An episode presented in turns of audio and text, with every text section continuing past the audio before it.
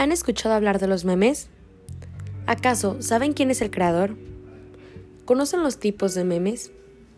Bueno, se conoce como meme a un tipo de contenido que se propaga mediante las redes sociales, que consta de la asociación deliberada de elementos, por ejemplo, una imagen o un texto, en una misma unidad significante, de lo que resulta la representación de una idea o de algún concepto, opinión o alguna situación. La palabra meme fue creada por Richard Dawkins en 1976, mucho antes de la aparición del Internet. Se dice que 35% de la población mundial visita al menos una vez al mes sitios relacionados con este tipo de contenido digital, de acuerdo con cifras de Nelson. En sitios como Reddit tiene más de 114 millones de visitantes cada mes, mientras que 4chan rebasa los 40 millones de usuarios cada 30 días. Algunas ventajas es que tiene humor.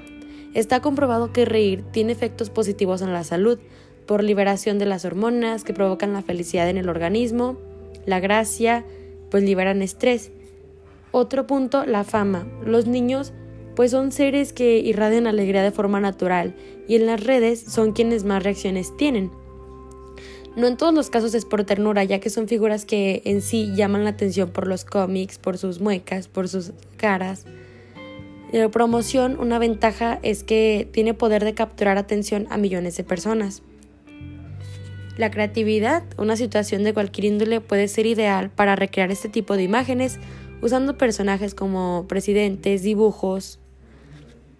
Algunas desventajas es que pueden llegar a ser ofensivos en algún momento, que serían muchas burlas o hasta en casos extremos el bullying. El vocabulario, se manejan palabras a lo mejor mal escritas con el fin de causar gracia. Para finalizar, una frase célebre del famoso Victor Borch, la risa es la distancia más corta entre dos personas.